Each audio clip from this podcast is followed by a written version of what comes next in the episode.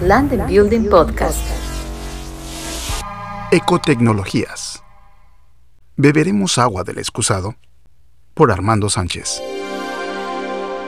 Por más repugnante que pueda parecernos esta idea, la realidad es que no estamos tan lejos de que eso suceda.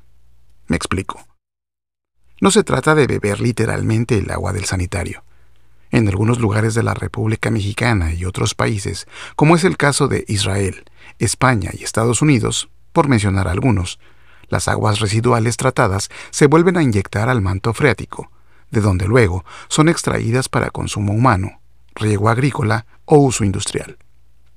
Por ejemplo, toda el agua de la ciudad de Cancún, después de pasar por la planta de tratamiento municipal, es depositada en el manto freático a una profundidad de 180 metros.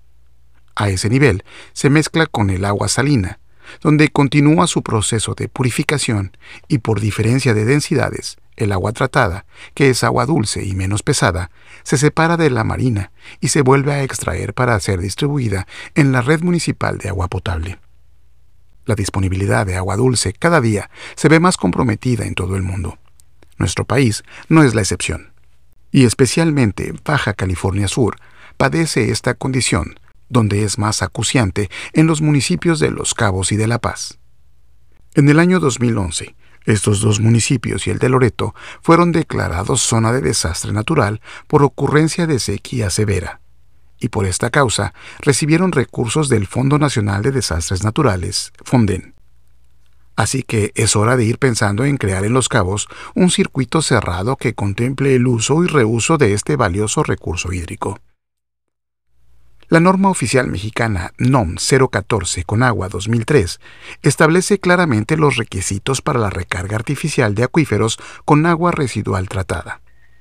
Los Cabos, bajo la nueva administración municipal, está dando pasos firmes para poder implementar el MIC, Manejo Integral de la Gestión, que busca lograr una eficiencia en la distribución del agua de Cabo San Lucas que, entre otras cosas, contempla la introducción de una red de tuberías con una longitud de 49 kilómetros, la instalación de 50.000 medidores inteligentes, la construcción de dos nuevos acueductos, la puesta en operación de otros dos pozos de agua que junto con la ampliación de la planta desalinizadora que opera actualmente y la construcción de una nueva, se podrá contar con mil litros por segundo. Hoy contamos con 460 litros por segundo, pero al inicio de esta administración solo había disponibles 320 litros por segundo. Otro aspecto esencialmente relevante es que por primera vez se llevará a cabo la actualización del padrón de usuarios del organismo operador del agua potable, con lo que se espera que con solo este acto aumente en un 25% la contratación de nuevos usuarios.